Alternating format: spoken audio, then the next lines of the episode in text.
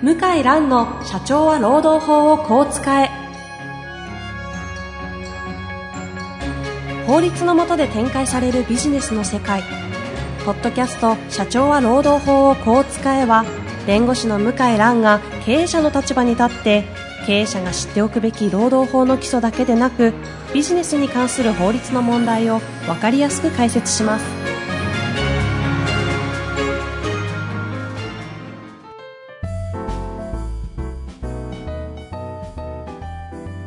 こんにちは、遠藤和樹です。向井蘭の社長は労働法をこう使え。向井先生、本日もよろしくお願いいたします。はい、よろしくお願いします。さあさあさあ、今日もね、質問来ておりますので、はい。いきたいと思います。はい、よろしくお願いします。はい、いきたいと思います。え今日はですね、公務員44歳の男性の方からご質問いただいております。はい。い、つも楽しく拝聴しています。ありがとうございます。パワハラに対する対応で質問があります。はい。私の妻は、保険外交員をしており、地方で1、2を争う成績優秀者です。はい。仕事に誇りを持ち、顧客を大切に、日々懸命に仕事に邁進しています。そんな妻の所属する地方の支所は、土地柄成績が上がらず、閉鎖の危機で、妻への期待、妻の業績のみが頼りの状態という状況にあり、所長からの日々プレッシャーがかかる毎日です。妻は保険外交員の仕事が好きなこと、自分に合った仕事で誇りを持っていること、また、顧客との人間関係をとても大切にし、地方で人口減少、少子高齢化の中、様々な家庭の相談に今節丁寧に対応し、入社5年を経て強い責任感で上司からの圧力に日々耐えている現状です。うん。妻は独自のルート、違法ではなく適正、顧客探求を行っており、上司は自分の経験、マニュアルからの指導で指導をしており、意見の相違がストレスとなっています。上司は数字達成のため土日出勤の強制や夜9時、9時頃に仕事に疲れ自宅に帰ってからも電話での30分もの指導。内容はどうするんだ？どうするんだ？の繰り返しで次の日でも5分で伝えられるような内容を妻に伝え精神的に疲労しているのが手に取るようにわかります。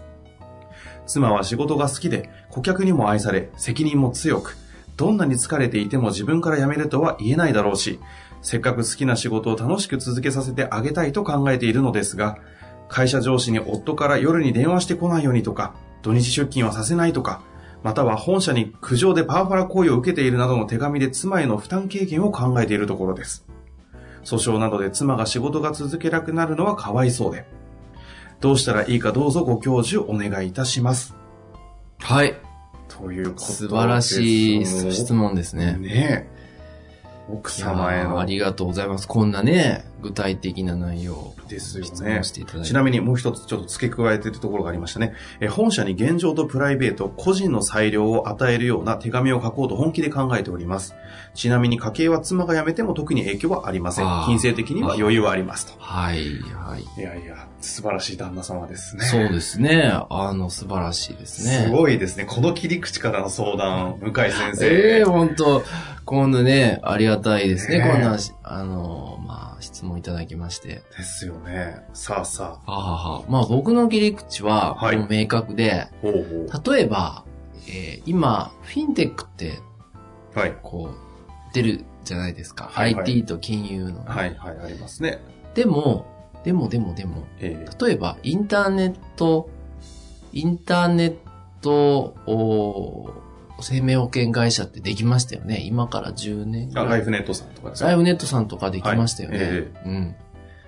では、業績どうかあの、ガリバー大手数社に対して、残念ながら、そこまでは行ってないですよね。そうですね。最近35歳ぐらいでしたっけ？若手の社長に抜擢されてね、いろいろ動いてますけどね。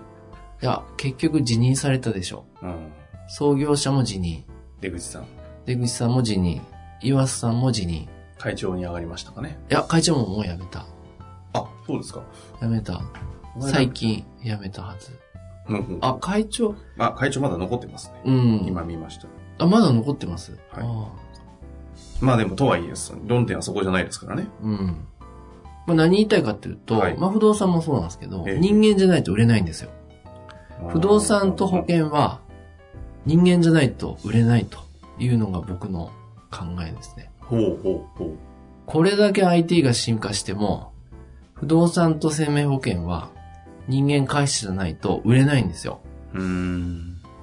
ううん。売れない。うん。ガラケーとファックスが最強ですよ。もう電話と。スマホとメールじゃない。ほうほうほううん。何ですか？もなんか、作ら、作り上げられてるいやだって美しきコンテンツ。いやいやいやえ。だって、このビルだってあの保険会社入ってるじゃないですか。ありますね。もう人種が違うじゃないですか、あの出入りしてる人。出ているオーラ。ああ、全然違いますよね。そうですね。ちょっと言いづらいですけど。ええええまあまあ、それはでも、色とカラーの話ですから、うん。だから、何を言いたいかっていうと、本社は、その、優秀な営業職員が宝物なんですよ。うんうんうん。で、管理職はどうでもいいんですよ。なるほど。うん。ですから、旦那さんが手紙書くと、この、お支店長さんは、まあ、良くて左遷。悪ければ退職。うん要は、スーパープレイヤーの方が価値があるわけですね。もちろんですよ。で、教えたってそんなのはできないから。うんうん。だから、まあ僕はちょっとむしろね、支店長さんが心配になっちゃって、ああ。このままだと人生、会社員人生破滅するなっていう印象を持ったんですね。なるほど。僕は焦りがあるんだと思いますあ。年齢とかキャリアによっては、ここで結果を出さないと上に上がれないと。うんうん。まあそういう、まあ首にはね、日本のあの大企業の会社員の方はならないけど、うんうん。ここで結果を出さないと上に上がれないっていう、まあそういう年代、年齢とかポジションってあるわけですよね。はい、はい。な焦ってるわけですよ。で、できない人にやってもらうより、できる人にもっと働いてもらう方が効率がいいから、うんうんまあそれに切り替えたんでしょう。もっとできるでしょうとう。んうん。だけど、優秀な人からしたら、もう型にはめられることが非常に嫌がるから、ストレスなんですよね。うん。旦那さんの、あの、手紙を書けば、おそらくね、解決します。ある日突然支店長が、忽然といなくなる。ほうほう。うん。そのぐらい破壊力抜群ですよ、本社に書けばね。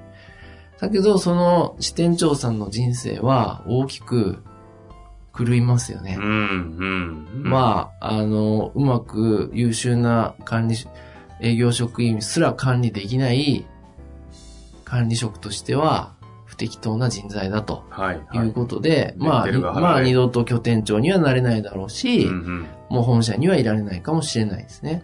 ちょっとなんか、そのトーンで喋るの怖い話いや、みたいな。だから僕、まあすごく深刻な質問だなですから、何が言いたいかっていうと、え武士の情けで男同士で1対1で喋った方がいいです。あ旦那さんうんと、で、分かってないから、支店長は。支店長は分かってない。自分が正しいと思ってるから。だけど、生命、僕はあの昔生命保険会社のお客さんいましたんで、分かるけど、支店長も分かってるのよ。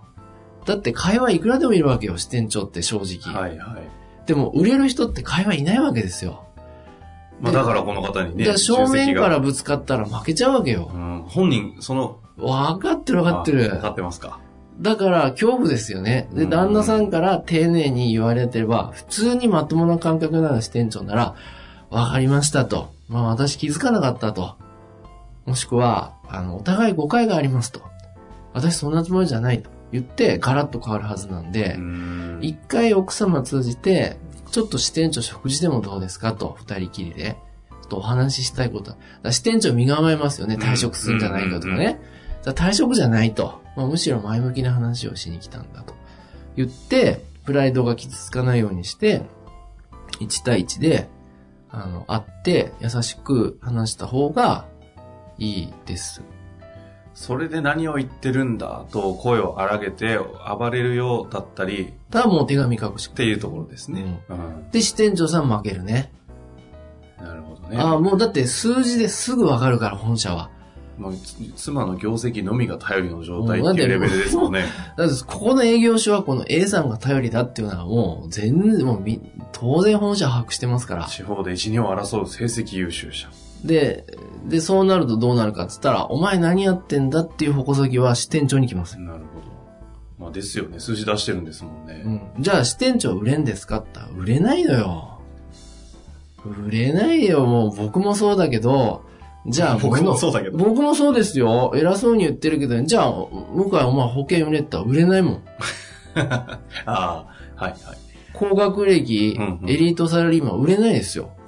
ごくごく一部のね、適性が合う人以外。確かにね。できないのよ。うん。だから僕はすごく心配なのは、むしろ支店長で、だから手紙書く前に武士の情けで、あの、通告、もしくは相談を。一体男だから優しね。くね、プライドを傷つかないように。ええまあいい。年齢でしょうからね、支店長さんも。うんうん。いや、もう、逆転してますよ。現場は。もう、営業職員も人手不足で人が来ないから、今は。うんうん。こんなスーパースターの営業職員なんて、もう、あの、完全に立場逆転ですよね。だむしろね、気持ちよく仕事させてあげればいいのになって僕なんかはそっかそっか。思いますよね。まあ野球のスーパープレーを抱えているダメ監督みたいなイメージですかね。そうそう。鈴木一郎選手にバッティングフォーム指導するみたいなもんですよ。うん。指導する必要ないでしょ。で、夜電話かけて、お前あの時の フォームがあって、ああ。30分勘弁してくれと。勘弁してくれって話でしょ。確かにね。鈴木一郎に指導はいない、いらないですよ。あうん。いらない、いらない。どうやって伸び伸びできるかってたうんうんらそれだけですから、えそれよりも、いや、だから支店長さんも苦しいことから逃げてるわけよ。入ったばっかりのね、うん何もできない営業職員の人、同行指導とかやんないといけないわけ。ーはい。で、お客ん。さんのこう基盤があるわけですよ。各営業所に。この会社に新入社員にこう訪問。ですね。上司は自分の経験、マニュアルからの指導をしてるみたいですからね。うん。なんだけど、。すごいですすよね。でも、まさに今、鈴木一郎さんの話出ましたけど、はい1、2を争う成績優秀者に、過去の自分のやり方を教えるっていう。そう。やっちゃい、絶対やっちゃいけないことですよね。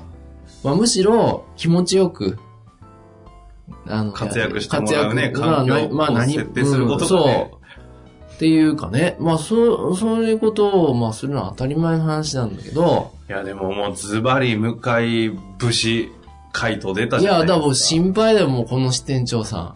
だ精神疾患抱えてる可能性もあるよね。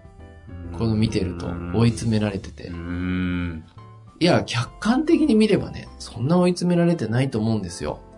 じゃあすぐクビになるかってそんなはずはないから。うん。うんなんだけど、自分の目標にしてるポジションとか、からすると、もうここで結果出さないと、っていう焦りがあるんでしょうね。なるほどね。うん。まあでもそうですね。閉鎖の危機とありますからね。これ閉鎖に陥った瞬間に閉鎖させた支店長、市長ですか？師匠か。師匠のし所長として、レッテル貼られちゃいますもんね。まあ、そうなりますよね。あの、プラス評価には少なくともならないから、だから、まあ、すごく焦ってるんだと思うんで、まあ優しい気持ちで接していただいて、うん。なるほど。諭せば、まあ普通の感覚持ってる人だったら、いや、それは申し訳ないと。あの、ちょっと気をつけますと。いうことです、ね。僕だったらもうすごく感謝しますよね。僕は支店長で。あ、これ間違ってたなと。まあそうですよね。うん、だってこれは本社とかね、あの、内部告発窓口なんかに、手紙すらいらないですよ。メール一本で型がつくから、今は。絶対あるから、ホットラインは。あります社内相談窓口。あんなのもうメール一通スマホから送るだけでもう終わりだもん。うんまあというわけでね、ちょっと今日ははいだからまあ、ちょっとね、あの、ぜひ一度話し合っていただいて。まあその上でちょっとね、向き合うときにこういうときどうするのとかね、あった上でのいろいろことが起きたときにはまたぜひそうですね。質問をお待ちしておりはい。ますので、はい。うまくね、ちょっとポッドキャスト活かしていただいて、はい。奥様がね、活躍できるいい環境を作っていただきたいです、そうです。ね。はい。というわけで、向井先生本日はいありがとうございました。はい。どうもありがとうございました。